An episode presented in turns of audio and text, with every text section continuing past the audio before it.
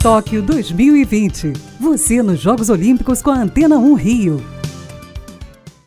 A equipe de atletismo do Reino Unido foi convocada ontem para os Jogos Olímpicos de Tóquio. O time britânico terá 72 atletas nas mais diversas modalidades.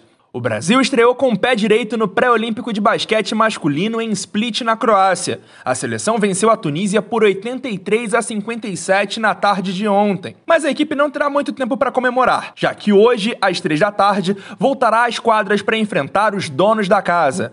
E olha, foi no limite, mas a brasileira Núbia Soares conseguiu o tão sonhado índice olímpico no salto triplo. A atleta chegou à marca de 14 metros e 68 centímetros no Troféu Disputación de Castellón na Espanha e estará nas Olimpíadas daqui a 22 dias. É o Boletim Tóquio 2020 na Antena 1 Rio.